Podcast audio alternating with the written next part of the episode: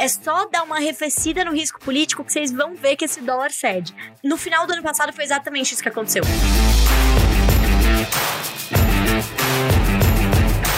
Fala pessoal, eu sou o Zé Rico e tá começando mais um episódio do podcast Rico na Bolsa.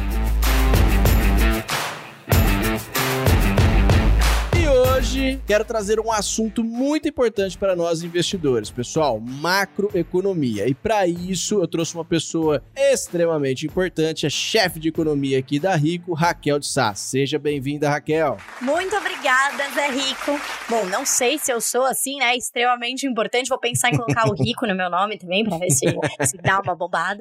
É, mas estou muito feliz aqui de estar nesse participando do podcast Rico na Bolsa. É uma honra. Muito obrigado. E fala nisso, você também participa de outro podcast. Pode falar aí, deixa o merchan. pois é, bom, fica aqui o jabá é, para o nosso outro podcast aqui da Rico, que é o Fala Rico. Nele, eu e todos os outros membros do, da equipe de conteúdos aqui da Rico, a gente fala sobre vários temas, mas atemporais. Bom, e para você que acompanha o Rico na Bolsa, pessoal, demorou para você acompanhar o Fala Rico, outro podcast, para você ficar inteirado do universo financeiro. Pessoal, nós vamos falar aqui sobre macroeconomia. Por quê? Porque para day traders, para buy holders, para todo tipo de investidor, pessoal, a macroeconomia ela vai impactar nos nossos investimentos. Lógico que para o day trade um pouco menos e para pessoas que levam investimentos a longo prazo um pouco mais. Por quê? Porque o day trade ele reage ao que o mercado faz. Mas sim, a macroeconomia ela ainda impacta sim no day trader. Então, como é um tema que tem uh, vazão em todos os tipos de investidores, nós vamos tratar aqui no podcast. Raquel, para começar, o que é macroeconomia? Bom, macroeconomia na verdade, é bom até a gente falar de economia, né? Porque quando a gente está falando de economia, de quanto a economia vai crescer, inflação, taxa de juros, tudo isso é de fato macroeconomia, mas a microeconomia, que é aquela que olha para a regulação da oferta e demanda, né? Se a gente for bem para a teoria, a microeconomia ela trata muito de questões de oferta e demanda e a macroeconomia trata muito de questões macro, né? Então quando você olha, né, realmente você pensar num overview assim da economia, de tudo aquilo que é política monetária, política fiscal, tudo isso é macroeconomia. Mas, de fato, né, uma pessoa que é, como eu, chefe de economia, né, é de uma instituição financeira, assim como, como meu papel na Rico, e toda a equipe de economia da XP Inc., a gente olha para a economia como um todo. Então, por exemplo, não é que alguém vai falar assim, ah, essa questão da energia elétrica, né, que está afetando muito agora os preços. A gente vai falar assim, ah, não, a gente não fala sobre isso, porque isso é sobre oferta e demanda de energia, isso é micro. então, a macroeconomia, a gente está olhando para tudo de economia que impacta não só o país como um todo, né, mas que tem um impacto direto nos investimentos. Então, tudo aquilo que a gente olha que está ali como o pano de fundo, eu costumo dizer que a macroeconomia, ela é o pano de fundo dos investimentos, né? O investimento, você tem a história micro das empresas, etc, que é importante, mas tudo isso se dá num cenário, num país que tem uma economia tal, cuja moeda é tal, que está crescendo tanto, que a inflação é tal. Então, tudo isso é o pano de fundo, é onde se encaixa ali todos os investimentos, seja eles aí é, de renda variável, renda fixa, esteja sendo feito, né, ele sendo feito por investidores que olham para day trade, né, para investimento de longo prazo. Tudo isso vai estar sob o pano de fundo macroeconômico. Muito bem, entendi. Eu já ia falar para você qual a diferença da micro e da macro, mas você já até tocou no assunto. Tem alguma para deixar bem simples para as pessoas, uma diferença bem didática para a pessoa entender micro e macro? Qual a diferença, Raquel? Claro, ó, vou contar para vocês como é que eu aprendi na, na faculdade, né? Que é, é, quando a gente tem uma aula de macro, é tudo aquilo que você deve estar tá pensando que é economia. É o mais óbvio ligado à economia, né? Então, por exemplo, para onde vai a taxa de juros, né? Para onde vai a taxa Selic? Ah, ela vai subir, ela vai cair, olhando que ela está sempre olhando para a inflação. Então, temas como taxa Selic, inflação, crescimento do PIB, dólar, tudo isso são temas de macroeconomia. Né? Você tem ali os modelos de macroeconomia, todas as teorias. Microeconomia seria, por exemplo, você está olhando para uma decisão do CAD, né? Que é o nosso. O CAD é o nosso órgão aqui que regula competição no mercado, né? Então, o básico, a primeira coisa que você aprende em microeconomia na faculdade é toda a questão de competição competição no mercado, se você tem um mercado competitivo ou não, porque é tudo sobre oferta e demanda e o consumidor. Então, por exemplo, é, se você está olhando para duas empresas que vão fundir, né? Você tem duas empresas do setor de aluguel de carros, que eu sei que teve uma recente, né? Você tem duas empresas do setor de aluguel de carros e elas vão fundir, a gente não sabe se isso vai ser um bom negócio, um mau negócio. Aí o CAD que é esse que é o nosso é, o nosso regulador é, de competição no mercado, ele vai falar se ele aprova ou não a união dessas duas empresas. E isso vai ter um impacto direto nos investimentos, né? Se o CAD fala não, eu não aprovo, isso não pode acontecer, você pode ter uma queda brusca, né, das duas empresas se tivesse todo mundo esperando uma fusão de duas empresas, por exemplo. Entendi, acho que ficou bem claro aí. Eu sempre gravei da seguinte maneira: tudo que é a formação do preço em si é microeconomia, tudo que mexe com a engrenagem econômica é macroeconomia. Para mim ficou, ficou isso na minha cabeça. Muito bem. é, beleza. Então, ó, falando já sobre isso, então, o que, que eu queria te perguntar? Quais são as principais engrenagens, ou seja, indicadores macroeconômicos que o investidor deve ficar atento, Raquel? Olha, eu trouxe, né, falei de alguns aqui para vocês já, né, de, enfim, de bate pronto, né, comentei sobre o Selic, comentei sobre inflação, é, então tratando aqui é, sobre os principais que, que, que eu acho que impactam mais diretamente a vida do investidor, né. O primeiro deles é a taxa Selic. Então, a taxa Selic é a nossa taxa básica de juros. Ela é determinada pelo Banco Central. Na verdade, o Banco Central ele determina uma meta, né? É uma meta da taxa Selic e ele controla essa meta a partir de injeção e, vamos dizer, ele, ele põe e tira dinheiro do mercado, né? Então, aquilo ali que os bancos estão trocando entre si precisa, né? Todos aqueles empréstimos interbancários do final do dia precisa estar nessa meta que é definida pelo Banco Central. E o Banco Central, ele define essa taxa de juros e essa taxa é usada como base para todas as outras taxas de juros da economia. Por isso que ela é tão importante nos investimentos, né? Então, quando você tem ali 100% no CDI, 101, 102, isso tudo é em relação grosso modo, a taxa Selic. O CDI é um pouquinho diferente da taxa Selic, mas assim, são milésimos ali de diferença, é muito pequenininha a diferença, né? Que é de fato o certificado de depósito interbancário, que é de fato o que os bancos estão trocando ali, a taxa de empréstimo entre eles. Mas o que você, investidor, precisa guardar é a taxa Selic é importante, é determinada pelo Banco Central, né? E vai sim impactar bastante os seus investimentos. Então, por exemplo, quando a taxa Selic tá baixinha, baixinha, baixinha, os investimentos em renda variável é, costumam ter um, um valor relativo maior, né? Porque você tem ali, a alternativa seria deixar na renda fixa que tá bem baixinha. Se a taxa Selic vai subindo, né? As histórias micro das empresas vão valendo mais em toda essa análise. Né? Então, a gente é algo que impacta é, diretamente os investidores. Um outro indicador importante é o IPCA, que é o nosso principal indicador de inflação. Então, ele é o IPCA porque ele é o Índice de Preço ao Consumidor Amplo. É, ninguém precisa saber o nome dele, não, não é muito importante, mas é o que, que significa a sigla, mas o IPCA é o nosso principal indicador de inflação. Então, quando você vê lá nas notícias, né, o IPCA subiu, o IPCA caiu, isso mexe muito com os mercados, tá? Por quê? É assim, é olhando para a inflação que o Banco Central vai determinar a taxa de juros. Então, por isso que quando vem um dado acima do esperado, por exemplo, é, na, na inflação, a gente tem aqueles movimentos do mercado, né? A taxa, a expectativa de juros futuros cresce, aí isso bate na bolsa, né? Dá um mau humor na, na, na, ali no, no Ibovespa, por mais que não tenha nada a ver com as empresas. Então, é lógico que, do ponto de vista também da taxa de juros, a gente sabe que as empresas também são bastante alavancadas por si só e a, e, e a subida e descida, né, elevação e, e queda da taxa de juros impacta elas bastante. Então, inflação, juros, câmbio, né, a taxa de câmbio, que todo mundo se refere ao o dólar, né, é, na verdade, não é o dólar, é a, não é o dólar que move, é o real, né? É, é, a nossa taxa de câmbio em relação ao dólar, em relação ao euro. E a taxa de câmbio ela é uma variável macroeconômica, ou seja, ela vai mover de acordo com o que acontece na economia. Entra dinheiro via comercial, sai dinheiro, entra investimento, sai investimento, e ela também é um ativo financeiro. Então, muita gente também usa o próprio dólar ali para tradear, né, para fazer ali um trade do dólar. Então, ela acaba refletindo tanto as questões macroeconômicas quanto movimentos de mercado. Tem mais risco, tem menos risco. E eu acho que, bom, tem mais algum que eu esqueci que é, bom, o PIB, né? Acho que o PIB, todo mundo gosta de ouvir o PIB. É, o PIB também é importante para seguir. Eu acho que assim, o PIB ele costuma mexer um pouco menos com o mercado, principalmente quando a gente tá falando com, com, com alguém que faz, né, day trade, que tá olhando ali o, movimento do mercado diário. Por quê, gente? Porque o PIB, ele é o produto interno bruto, ele mostra quanto que a gente produz. É o mais próximo que a gente tem de um medidor de riqueza, né?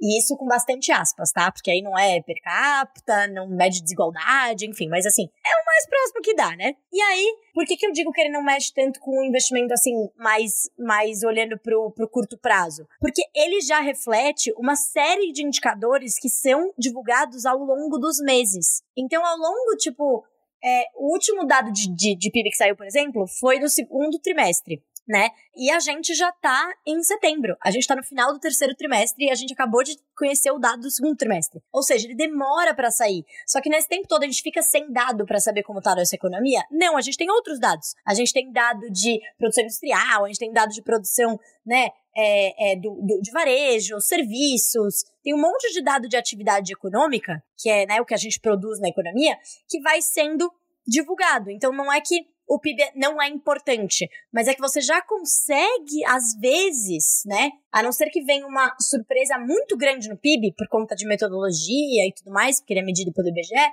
normalmente os mercados não reagem tanto ao resultado do PIB. Eles costumam reagir mais ao, a esses resultados mensais de atividade, assim. Bom, hoje mesmo, no dia 14 de setembro, pessoal, saiu o IPC é, norte-americano. E isso trouxe muita volatilidade no mercado. Então, assim, Raquel, eu poderia dizer que para o investidor que está ouvindo a gente mais leigo no assunto, que, como você falou, seria inflação, IPCA, taxa de juros, né? PIB e aí todo o resto, se a gente entender, começa a impactar. Se a gente analisar a balança comercial, tá ligada com o PIB, né? E com o dólar, bastante. E com o dólar, isso. Então, assim, tudo o resto tá ligado, mas os, vamos colocar uns, um dos pilares, né? Os principais pilares seriam esses, certo? Ou não? Sim, com certeza. Os principais, assim, pilares que, que, que, costumam, né, mover bastante os mercados são isso. É decisão de taxa de juros, gente, mexe muito. Qualquer movimento do Banco Central. Porque quando a gente fala de Banco Central, é muito sobre comunicação. Então, tipo, o presidente do Banco Central foi na padaria, pediu um, um pão na chapa com requeijão na saída, tá todo mundo olhando o que, que ele quer dizer com isso para a próxima reunião do Copom. Por quê? Porque é muito de expectativas. Então seria juros e comentários do Copom no geral, inflação, aí o principal é o IPCA, e tem outros indicadores de inflação que quando a gente tem um, um momento muito de inflação alta, por exemplo, agora que tá todo mundo prestando atenção na inflação, todos os indicadores de inflação acabam virando drivers de mercado. Mas o principal é o IPCA, mas tem outros, tem os IGPs, né, que, que vão medir a diferença dos indicadores de inflação é que cada um tem uma cesta de bens e serviços. O IGPM, por exemplo, que muita gente fala, né, e que acaba mexendo até esse ano, mexeu bastante com o mercado, ele tá olhando principalmente a preços a produtor. Então, enfim, indicadores de inflação como um todo, né? E aí indicadores de atividade como um todo, que é o que você falou, o PIB ele é ali o pai de todos eles, né? Ele engloba ali tudo aquilo que a gente vai vendo ao longo dos meses. E o que você trouxe dos Estados Unidos, de fato, né? Eu dei o exemplo aqui dos indicadores brasileiros, mas esses mesmos indicadores em outros países também acabam movendo bastante os mercados. Então, por exemplo, é, essa semana saiu, né, o IPC que é como se fosse o nosso, nosso IPCA lá nos Estados Unidos, né? É, que é um indicador de inflação ao consumidor. E todo mundo estava de olho nesse indicador. Por quê? Porque agora só se fala de política monetária, né? Só se fala de quando o Banco Central vai reduzir os juros nos Estados Unidos. Então depende muito também do, do, do momento, né, da economia. Hoje está, está todo mundo olhando para isso, né? Então, tem momentos que está todo mundo olhando mais para atividade econômica, né? Mas são, são indicadores que continuam certamente sendo super importantes. Então, hoje, né, dia 14, mais à noite, vai sair o indicador na China de atividade. Dois indicadores importantes de produção industrial. Aí você fala, poxa, mas o que, que eu tenho a ver? Eu não produzo nada industrialmente lá na China. O que, que isso tem a ver comigo, né? Tem bastante a ver, porque se você pensar que a China é uma das principais, enfim, a segunda maior economia do mundo e é o maior parceiro comercial do Brasil, né? Para quem a gente mais exporta o quê? Insumos, para quê? Para eles fazerem coisas industriais, né, tem tudo a ver se a, se a produção industrial vem baixa, por exemplo. Isso acaba rebatendo negativamente no Brasil, começa pregão, o pessoal de mau humor. Então, é, tudo isso tem a ver, pode parecer longe, mas impacta movimentos até de curto prazo no mercado aqui no Brasil e fora dele. Tá impactando muito, né? Até que o controle da produção de aço lá tá derrubando nosso minério de ferro, né? A China tá conseguindo controlar Exatamente. nossa commodity. Então, Exatamente. impacta demais. É, inclusive, Zé, essa questão do, do, do, minério de ferro da China é super interessante, que ela mistura bastante o micro com o macro. Uhum. É, porque, do ponto de vista macro, o governo chinês está com um dos planos deles, né, de longo prazo, de melhorar a vida é, dos do cidadãos, de reduzir a desigualdade. A China é um país ainda bastante desigual por mais que milhares e milhares de pessoas tenham saído do nível da pobreza extrema, ainda é, é, se tornou, na verdade, um país bastante desigual. Então, o governo chinês quer olhar isso e quer reduzir essa desigualdade, melhorar a qualidade de vida das pessoas, etc., e está regulando bastante setores. Então, isso, o setor de tecnologia e tal. E o que isso tem a ver com minério de ferro? Uma das coisas que eles estão fazendo também pra, com esse objetivo é reduzir a produção de gases de efeito estufa. Eles querem reduzir a, a, a, a poluição lá, né? O, o, o, ar, enfim, não conheço, mas dizem que, que nas principais cidades da China realmente o problema de poluição é muito grande, né? Então eles querem reduzir isso e eles estão reduzindo, né? Eles definem como governo redução da produção é, de aço lá na China. Olha, vamos, vamos reduzir aqui e é isso.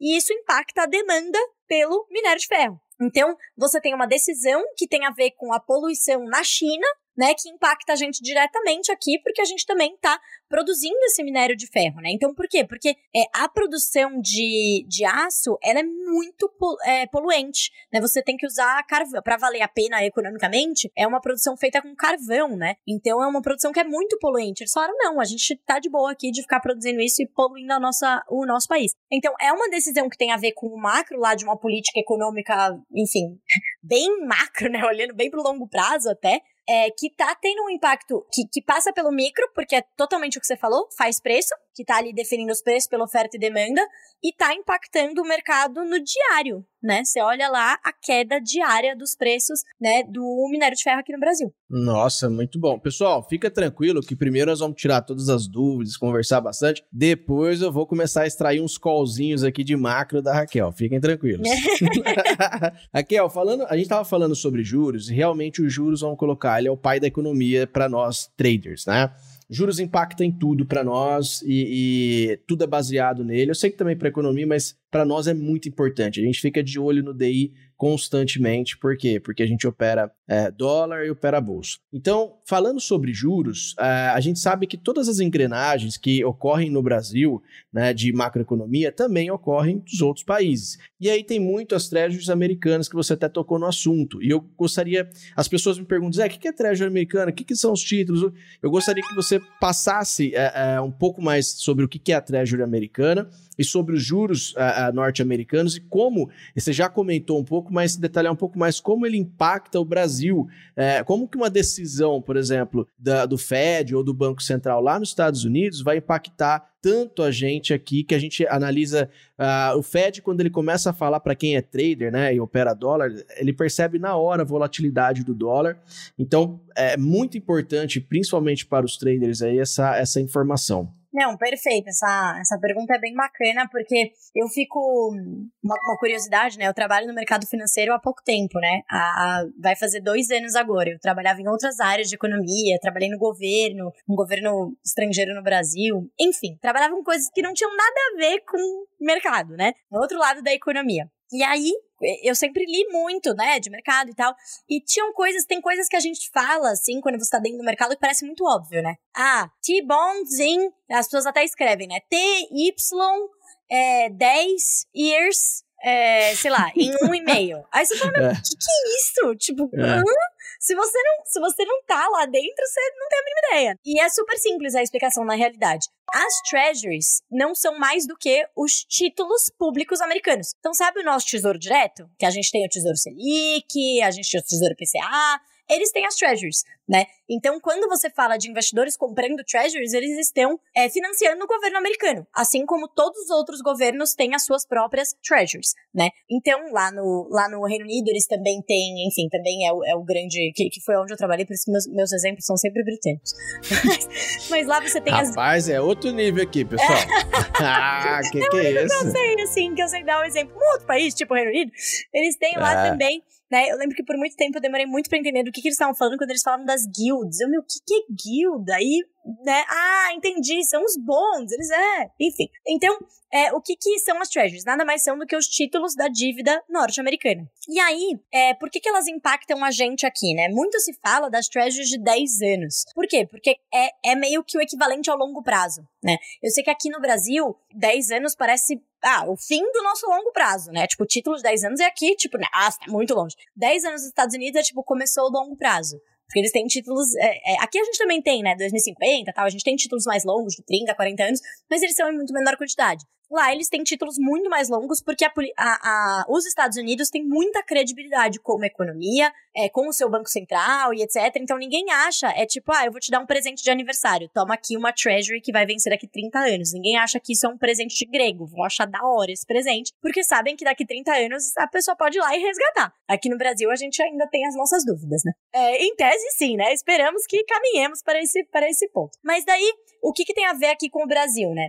Porque todas as taxas de juros, elas são sempre vistas pelo investidor de longo prazo e tal como relativo. Então, por exemplo, quando você fala assim, ah, os juros aqui tá baixo. O que, que é baixo? Baixo relativo ao quê? Baixo relativo ao nosso histórico? Baixo relativo a outros emergentes ou baixo relativo a todo mundo? Então, quando a gente tem uma taxa de juros aqui que a nossa taxa chegou a 2,25, né, aqui é, durante a pandemia, muita gente diz, ah, muito baixo, muito baixo. Baixo relativo ao quê? Ao histórico do Brasil, pode ser. Mas relativo ao mundo, a gente nem estava tão baixo assim, né? Porque a gente olhava as taxas nominais mesmo, que é aquela taxa de juros ali que você vê. Muitos países do mundo, né, tem mais, tem trilhões de dólares no mundo sob taxas de juros negativas, né? Então tem, tem muito, muito dinheiro que está rendendo nada. E por que, que a taxa de juros de 10 anos nos Estados Unidos, né, os treasuries de 10 anos são tão importantes? Porque quando a gente olha a nossa taxa de juros aqui de 10 anos, ela sempre vai ser relativa ao que está no resto do mundo. E os Estados Unidos, as treasuries americanas, elas são o zero risco. Se entende que como os Estados Unidos eles emitem a moeda global, eles têm uma credibilidade, o dólar é dólar desde que é o dólar, desde que existe Estados Unidos. Então, como tem essa credibilidade, ele é considerado como zero risco. Então, quando o investidor vai olhar, ele fala assim: bom, eu vou receber 5% de juro real no Brasil. Isso é bom? Bom, deixa eu ver como é que tá os outros juros nos outros países. Isso é o que a gente chama de diferencial de juros ou arbitragem, né? A arbitragem é quando o trader ele arbitra entre essa diferença de juros. E aí, quando as taxas de juros nos Estados Unidos vão subindo, que é o que deve acontecer no longo prazo, né? Porque quanto menos liquidez, ou seja, quanto menos dinheiro o Banco Central americano está jogando na economia, né? Mais assim, mais custa o dinheiro. É, é, os juros nada mais é do que o preço do dinheiro, né? Então, você tem muito dinheiro, ele custa nada. Os juros estão lá embaixo. Se você tem menos dinheiro, você começa a olhar que aquilo pode causar uma inflação e essa inflação pode levar uma elevação dos juros lá no futuro. Do tipo, os Estados Unidos não vão deixar essa inflação subir, eles vão ter que controlar com os juros. E não vai dar para ficar em 0 e 0,25. E daí, as treasuries vão subindo que nada mais é do que a expectativa dos investidores quanto aos juros futuros, igual a nossa curva DI aqui. Expectativa dos investidores quanto a onde vai estar os nossos juros no futuro. E aí, quanto mais altas estejam as, as, as treasuries americanas, quanto maior o rendimento delas, menor o nosso relativo. Se você tá pagando 10 aqui e lá tá zero, pô, 10 aqui vale muito. Você paga 10 aqui e lá tá 5, 10 não vale mais tanta coisa. Então, pensando no, na vida real, Hoje, a nossa expectativa é que as treasuries americanas encerrem o ano em 1,5%, as de 10 anos, o que é bastante baixo ainda. Então, esse ambiente de taxas de juros globais baixas deve continuar, pelo menos no curto prazo aqui, o que é positivo para países emergentes como o Brasil. Ah, exatamente, é muito importante. Isso eu até comentei esses dias atrás aí na minha, na minha live, que eu falei, é muito bom que os Estados Unidos não concorra com a gente, porque os Estados Unidos podem muito mais. é, então assim, eles podem muito mais do que a gente. Então, se eles começarem a concorrer com juros, com certeza vai ter fuga de capital aqui. Rico na Bolsa. Invista sem complicação. Beleza, agora o que, que, eu, que, que eu iria abordar? O último tema, para que fique a parte técnica, para que o pessoal comece a, comece a entender um pouco mais, para a gente começar a efetivamente entender, pessoal, uh, qual que é a visão, né? É, vamos colocar para o pessoal trader entender um callzinho de macroeconomia para gente aí. Callzinho é ótimo.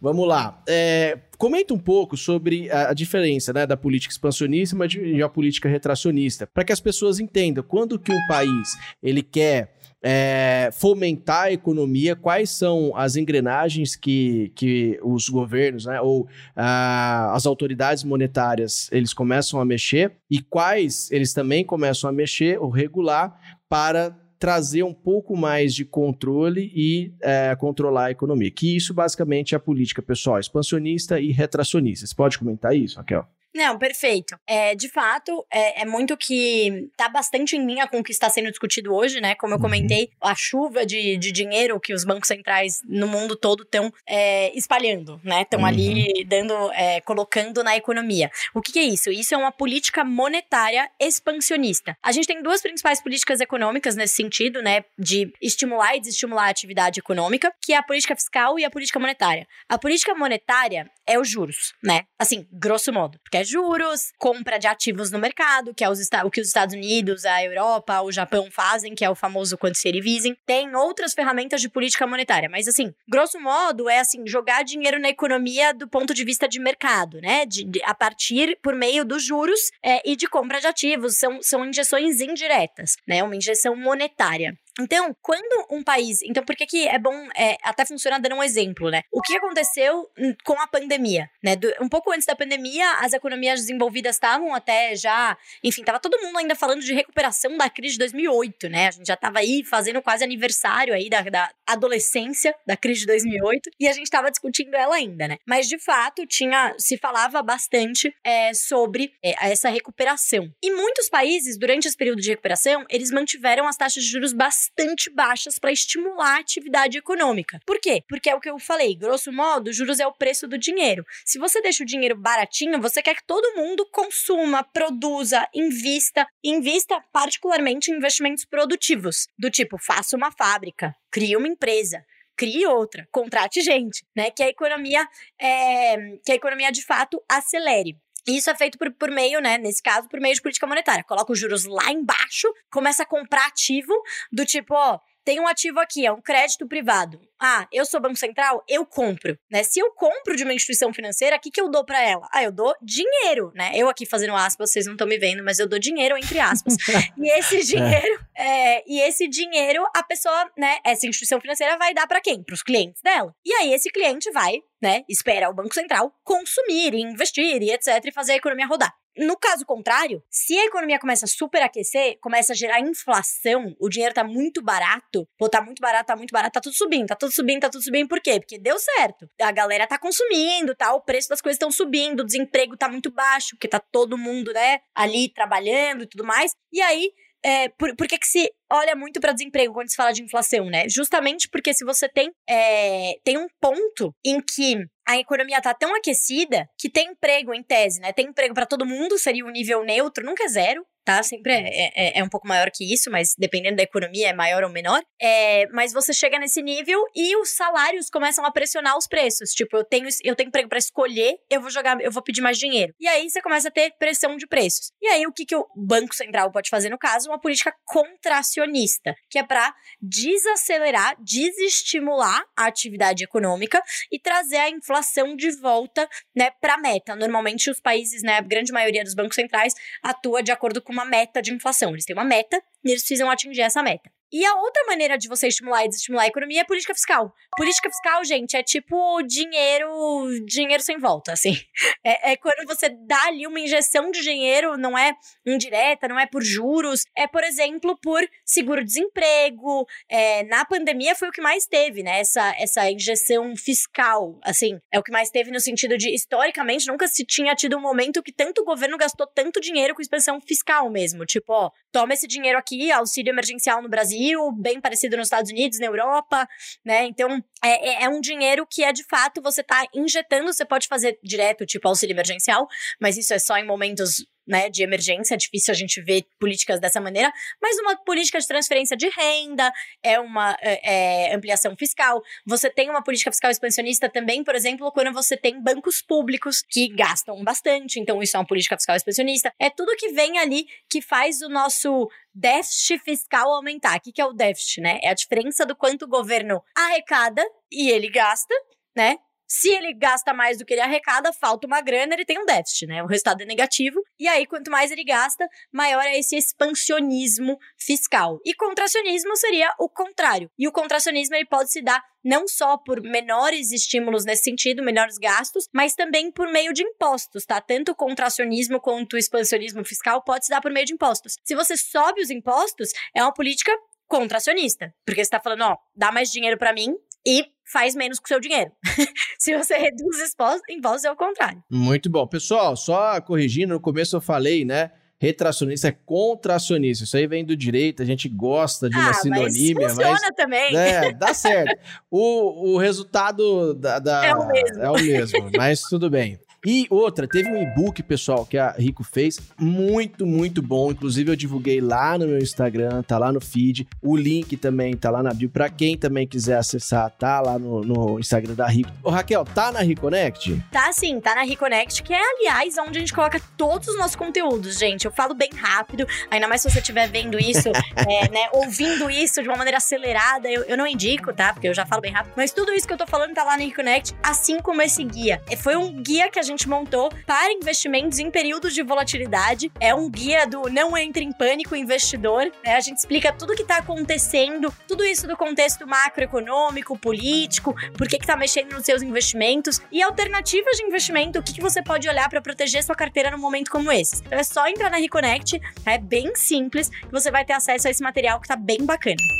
Exatamente. E pessoal, aproveitando o gancho aqui também na Reconnect, para quem quer entender um pouco mais como que as políticas econômicas é, vão impactar ali nos seus investimentos, tem um curso na própria Reconnect chamado Cenários e Investimentos, Macroeconomia para Investidores. E lá você vai poder ter acesso a esse curso, pessoal. Ele vai falar como a inflação, taxa de juros, tudo que nós estamos falando aqui, tudo que a Raquel já deu aqui de, de informação para gente, pessoal, você vai entender de uma maneira é, através de um curso como isso vai impactar nos seus investimentos, beleza? Então, não perde tempo não e aproveita lá. Rico na Bolsa, o seu guia de renda variável na Reconnect. Agora, agora vamos pro call, galera. Beleza, vamos pro call. Raquel, como que você vê o contexto atual Tá? O pessoal tá desesperado, que tá, o Ibovespa tá caindo. Tem gente achando que eu sou assessor de investimentos. É, o que que eu... Falei, galera, eu vou te indicar pro assessor, vou te indicar pro, pro time da Rico e tudo mais. Mas assim, o como você vê né, o, a, o, nosso cenário atual e depois nós vamos passar o que, que você vê para o curto, médio e, e longo prazo. Como que você enxerga o cenário atual, Raquel? Bom, Pergunta difícil essa, né? como, que, como que eu enxergo o cenário atual? Acho que a palavra mágica desse cenário, né? A palavra central, certamente é incerteza. Ele é um cenário muito incerto. Eu sei que isso parece meio pamonha falar, né? Tipo, ah, eu, eu, sei, eu só sei que eu não sei, né? É. Mas na verdade não, né? Dizer que a incerteza já, já tô fazendo, já tô inferindo alguma coisa, né? Ficar no meio é tomar, é tomar um dos lados, né? Exatamente, exatamente. é, porque o que acontece? A gente tá vindo de um cenário que a economia tava se recuperando, quer dizer, a economia está se recuperando, né, da pandemia. O nosso PIB, que é aquele mais próximo de medir a nossa riqueza, é, ele já passou do, dos níveis pré-pandemia. Tem muitos países que isso ainda não aconteceu. A nossa recuperação foi levada principalmente pela produção industrial, pelo varejo. Por quê? Porque a gente teve como um todo, tá? Se a gente olha no todo, a renda da população brasileira no ano passado, ela subiu. É, por conta não só do auxílio emergencial, mas do auxílio emergencial, antecipação de, de 13 terceiro, é, de alguns benefícios de aposentadoria. A gente teve muita gente que deixou de gastar com serviços, então muita gente que acabou poupando, que é o que a gente chamou de poupança circunstancial, né, que assim, pela circunstância da pessoa acabou poupando, e também muita gente que poupou, que, que seria a poupança precaucional, esperando, né, que pudesse acontecer algo pior ali na frente, que pudesse, enfim, o seu emprego não estava certo, etc. Então, lógico que muita gente aí teve a renda reduzida, etc, mas quando a gente olha na, no todo, né, a gente teve uma, uma renda que, é, a renda total subiu, e a gente teve uma consumo, o consumo cresceu muito, né, no ano passado. Muita gente trocando o consumo de serviços por bens. Então, assim, você não vai no cinema, você não vai comer fora, você não vai no jogo de futebol, você não vai trabalhar e pega o ônibus, tudo isso é o serviço que você não usa. E aí você troca por bens, você faz pequenas reformas em casa, faz ali o puxadinho, você compra mais comida, né? Então, de fato, independente da, da, da classe mesmo, né, da classe social, a gente viu que em quase todos é, os quintios, né, da, da população brasileira, que é ali, como a gente divide em, em, em 20% ali da população brasileira, de 20 em 20, é, você teve um aumento do consumo, né? A, a, diferente de, enfim, de bens diferentes ao longo da, da, da cadeia e mais, de, de aumento. Então você teve sim uma produção industrial e, e o varejo que levou bastante. Aí esse ano a gente começou a ter, né, teve um recrudescimento, uma piora da pandemia no começo do ano, então deu uma balançada. Aí, de fato, a vacinação finalmente começou a avançar começou a avançar bastante, os serviços começaram a voltar, então as pessoas começaram a voltar para o trabalho, começaram a voltar né, em restaurantes, a pegar ônibus, pegar Uber, etc. Então as coisas começaram a voltar. Muita gente voltou para o seu emprego, muita gente que tinha perdido o emprego, porém, a gente ainda tem desafios. O desemprego ainda está muito abaixo do nível pré-pandemia. Só que, se a gente tivesse seguido assim, a gente estava ali numa toada relativamente positiva. Só que a gente sabia que o ano que vem tinha eleição e que isso já, já ia trazer volatilidade. Não é só no Brasil, no mundo inteiro, eleição traz volatilidade porque é incerteza. Você não sabe o que vai acontecer amanhã. O investidor nunca gosta do que de não saber o que vai acontecer. É isso. Né? Não sabe qual vai ser a política, não sabe quem vai ser presidente, não sabe. Isso, isso não é positivo, não é a predileção por nenhum candidato. É uma questão que não se sabe e o não saber é negativo nos mercados. Porque o mercado vive de prever o que vai acontecer no futuro. Né? Então, não saber é a pior coisa. Então, que, só que daí o que aconteceu? A gente foi tomado por bastante incerteza, né? É, e é muito do que a gente traz ali no guia mesmo, que foi uma incerteza política e fiscal. Né? Então, olhando para o cenário político, é, as manifestações de 7 de setembro ilustraram isso bastante, uma falta de coordenação entre os poderes, é, conflitos crescentes né, entre aí o Congresso, o Legislativo, o Congresso, o Judiciário, né, que é o STF, ali todos os juízes, etc., é, e o Executivo, né? A gente tá falando aí do, do, da administração mesmo Bolsonaro, ali do Palácio do Planalto. Então, esse conflito, ele, de novo, ele traz incerteza, e a incerteza não é positiva, né? É, ela traz, não se sabe exatamente como que vai ser a agenda de reformas, e não é nem mais agenda de reformas, é o que, que pode sair do Congresso, e o que, que tem a ver com risco fiscal. Quando você tem uma incerteza política, uma instabilidade, há o receio de que, principalmente em ano eleitoral, o governo então resolva, ah, vou gastar mais. Não só o governo, a classe política como um todo, o Congresso, todo mundo resolva, olhando para as eleições, vou gastar mais, porque assim eu vou ganhar mais popularidade, e eu garanto o meu. Só que o problema é, a gente já vinha de uma dívida muito alta, a gente já tinha um problema fiscal grande, a pandemia, assim, reforçou isso, apesar de ser dinheiro que foi, enfim, né, esse gasto foi quase que é, café com leite, porque todo, todos os países fizeram isso e todo mundo viu que as políticas foram implementadas e foram, assim, bem sucedidas ao que elas se propuseram, né? Seguraram bastante o emprego formal, etc., a renda, né? Só que chegou nesse ano, qual era, qual era a grande pergunta do ano passado para esse? Será que esse gasto vai parar? né, no ano passado? Ou será que ele vai continuar e vai abrir a torneirinha para maiores gastos permanentes? E aí é nessa nessa situação, nesse pepino que a gente se encontra hoje. Além disso, né, a gente tem uma inflação bastante pressionada por movimentos internacionais e domésticos. Então, internacionais, preço de commodity lá no alto, a gente tem desequilíbrios na cadeia de produção, porque tem muita fábrica ainda fechada no mundo, aí fecha porto, aí fecha isso, aí falta peça, aí não, não sai carro, daí a indústria fecha a fábrica. Então, assim, a gente. E tudo isso bate o quê? No preço. Olha a microeconomia aí. Bate no preço que a oferta diminui. Então, a gente tem esse problema que é global, que a gente tá vendo no mundo inteiro. A gente tem a questão das commodities, que são os alimentos que tá batendo no mundo inteiro, e os insumos industriais. Só que a gente tem as nossas próprias questões aqui dentro. A gente tem uma questão climática importante, que tá fazendo com que o preço da energia suba muito, né? É porque a gente ainda depende muito de energia hidrelétrica, que vem da água, que vem da chuva. é, e a gente também tem, além disso, além da questão energética, a gente tem questão climática que está afetando os alimentos. E além de tudo, a gente tem essa questão fiscal, que faz o quê? faz com que todo mundo fique incerto quanto ao fato de se a inflação vai mesmo ceder ou não. Isso faz com que o Banco Central tenha que subir ainda mais os juros. Então, qual que é a nossa expectativa, né, falando alguns números de inflação? Imaginamos que a inflação feche esse ano em 8,4%, muito acima do, da meta, que é 3,75, tá? Então, muito acima da meta. Vemos essa inflação durar alta assim por muito tempo? Não. A gente vê a inflação cedendo tanto por conta desses movimentos que eu comentei, de commodities, desequilíbrios, etc., que vão começar a ceder no ano que vem, até os climáticos, quanto pelo fato de que o Banco Central vai responder com taxas de juros mais altas. Porque o Banco Central foi aprovado a autonomia, isso é super importante, gente. Por quê? Em uma palavra, interferência política. Se você é um qualquer governo que você quer interferir e falar assim, ó, eu não quero juros altos porque o crédito tem que estar tá barato, a galera tem que comprar nesse ano de eleição, eu vou demitir você, presidente do Banco Central, porque você não está querendo concordar comigo. E isso acontece, aconteceu em vários países. Você ter autonomia formal é super importante para isso. Isso dá mais credibilidade para o Banco Central, que permite que aquelas expectativas dos agentes da inflação lá no futuro melhorem. Então, por isso a gente vê a inflação ano que vem cedendo bastante e termine o ano em 3,70. Para isso, qual é a Selic que a gente vê? Selic nesse ano em 8%. Então, uma alta de 100 bips, né? Ou seja, basis points. O que é o bips, gente? Eu fiquei muito tempo para entender o que é o bips na minha vida também. É basis points, ponto base. Então é 1. O bom e velho 1. Vai de 5,25 para 6,25. É 1, né? E aí, desse 1, a gente imagina que vá para 6,25, depois é, suba mais uma vez para 7,25, depois de 7,25 vá para 8. Então, diminuindo a velocidade para um, uma alta de 75 na última reunião de dezembro, e o ano que vem uma alta de meio. Então, que termine que, que esse ciclo de aperto monetário, política contracionista, termine aí com a Selic em 8,5 em fevereiro do ano que vem. Aí aquela pergunta: e depois disso, vai para 14? Né, 14 é número mágico, né? A inflação, 14. Selic, 14. Não, não vemos em 14 por enquanto, tá? Com essa credibilidade, com a economia crescendo um pouco menos, por quê? Política contracionista, gente. A economia vai crescer menos. O PIB, vemos agora em 1,3% o PIB pro ano que vem, bem baixinho. Então, isso deve segurar a inflação, né? E vai fazer com que, mais ou menos para o final do ano que vem, o Banco depois das eleições, o Banco Central comece a reduzir os juros de novo.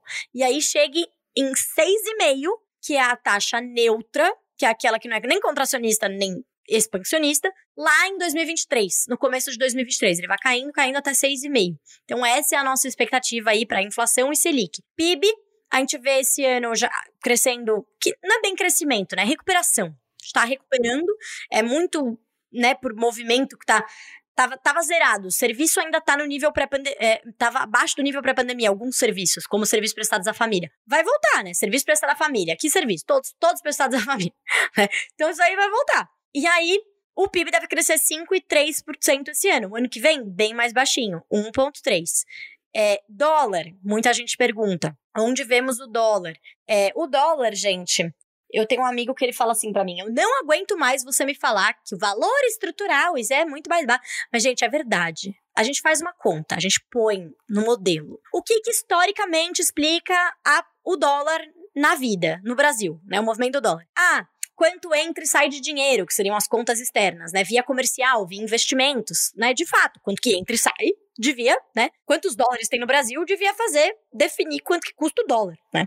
Aí poxa, uma cesta de commodities, porque é o que a gente vende, o preço daquilo que a gente compra, que são os termos de troca. Botamos tudo isso numa conta. Os nossos juros, né? Se a gente está traindo ou não capital em relação aos juros fora do Brasil, o que, que esse modelo mostra? 4,80, 4,90.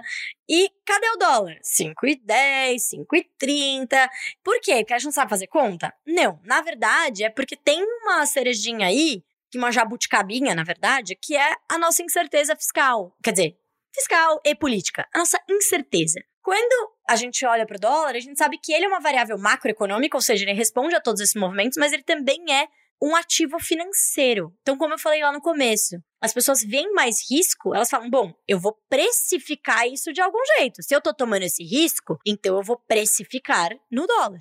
E aí a gente vê o dólar saindo, indo longe dos seus fundamentos né? E voltando aí, ficando mais próximo de um valor mais alto do que estruturalmente ele deveria estar. Qual que é esse valor que a gente vê hoje? 5 e eu vou até olhar aqui na minha, na minha tabela de projeções que a gente mudou. Hoje a gente vê essa projeção, é, o dólar para esse ano em 5,20, né, para o final do ano. As projeções, gente, quando vocês olham projeções macro, sempre considerem que é para o final do ano, tá? É sempre final do ano. Então, 5,20 para o final desse ano e 5,10 para o final do ano que vem. Eu acho que essas são as principais variáveis, né? Legal. Só avisando que ele, nesse exato momento, 14 de setembro, às 16h16, o dólar está a 5,72. Exato. Ou seja, a gente vê o dólar caindo. Ah, 5,272, né? 5,20 seria 5,200 ali para nós. Ou seja, pelo que você falou, então, ainda vamos sofrer um pouquinho em bolsa, e vamos sofrer um pouquinho em dólar, certo? Até o curto prazo, vamos colocar até o final do ano aí. Exatamente, assim, é, a nossa projeção de dólar, né, que é para 5,20, Uhum. ela é de é, valorização do real. Né? Então, de fato, a gente tem aí uma. é, olhando para o fim do ano, a gente imagina que a moeda aprecie, né? Mas vai ter bastante volatilidade no meio do caminho. Então, achamos muito difícil o dólar ficar muito acima disso, tá? É, assim, acima de 5,70 para 6, achamos improvável isso. É, mas nada é impossível, né? Fugindo dos fundamentos. Então, assim, é, uma coisa que a gente falava bastante há muito tempo, que eu sempre contava a história dos fundamentos, é só dar uma arrefecida no risco político que vocês vão ver que esse dólar cede. No final do ano passado foi exatamente isso que aconteceu. Porque tava todo mundo esperando as eleições. Ah, não, eleição municipal. Ah, não, vamos esperar o fim do ano. Ah, não, vamos esperar não sei o que. O dólar começou a ceder. Começou a ceder porque é a ausência de notícias ruins, né?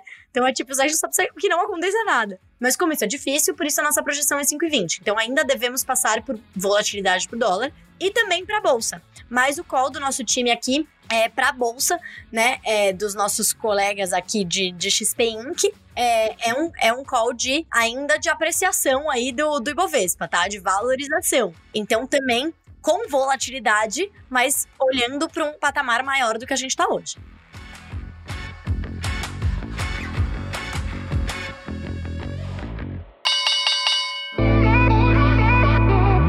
Pessoal, e quem chegou até aqui no final, eu vou recomendar novamente o curso para vocês. Não percam o curso, pessoal. É chamado de Cenários e Investimentos, Macroeconomia para Investidores. Está lá na Reconnect, acessa, aproveita para vocês entenderem um pouco mais como a- as políticas econômicas vão impactar nos seus investimentos. Raquel, deixa o seu agradecimento pro pessoal e eu gostaria que você indicasse também pra gente um livro e o que você também quiser indicar para quem está nos ouvindo.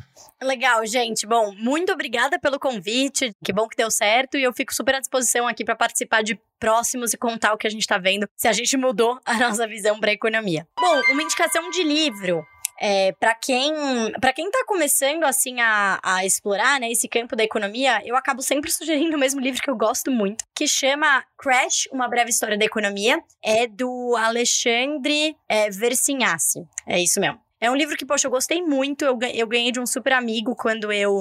Quando eu entrei no mercado financeiro, é, tinham muitas coisas que eu, que eu já sabia, mas que, enfim, co- conheci melhor. Então, ele fala bastante de economia, é, de uma maneira divertida, leve. Então, é um, é um bom livro para quem gostou do tema e quer olhar um pouquinho melhor. E, bom, lembrando aqui, gente, que uma outra dica de leitura para vocês são todos os nossos conteúdos da Reconnect, que, como eu falei, tem tudo que eu falo aqui, né? Tem explicações de. Hoje tem texto sobre o PIB, é, tem texto sobre risco fiscal, tem vídeo, enfim, tem, tem muito conteúdo lá para vocês conhecerem melhor de tudo que eu falei aqui. E com todo esse conhecimento, obviamente, você vai poder investir cada vez melhor. E lembrando, gente, que para quem não tem ainda, abrir uma conta na Rico é super fácil, é seguro, é 100% online. Então, pra gente que não gosta de ficar indo em banco, né, etc, fazendo todas aquelas papeladas, é 100% online. E ele te dá acesso a fundos que têm exposição em bolsas globais, então tudo que eu falei sobre diversificação, né, que tá tão importante num momento como esses, é, você também pode fazer, você não precisa ter uma conta fora do Brasil, você pode diversificar também para exposição, enfim, doméstica, internacional, olhando para várias economias do mundo. Então fica aqui é, a dica de ler os nossos conteúdos e também fazer uma conta na Rico se você ainda não tiver. Exatamente, Raquel. E depois de você enviar seus dados, pessoal, em até 48 horas sua conta é aprovada. Você já pode começar a investir com a gente. Então não perde seu tempo, porque tempo é dinheiro. E eu mesmo já aproveitei muito bem meu tempo hoje nesse bate-papo pessoal sensacional com a Raquel, a nossa poderosa chefona de economia da Rico, e aprendi muito com ela. E para você, jovem mancebo, que ficou nos ouvindo até agora, vai uma dica.